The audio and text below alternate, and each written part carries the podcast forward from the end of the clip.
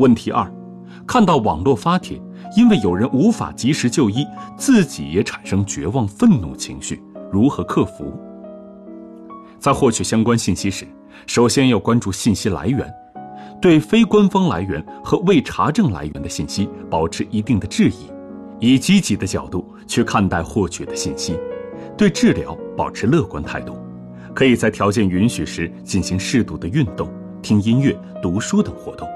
将脑中的想法和感受记录下来，或向他人倾诉。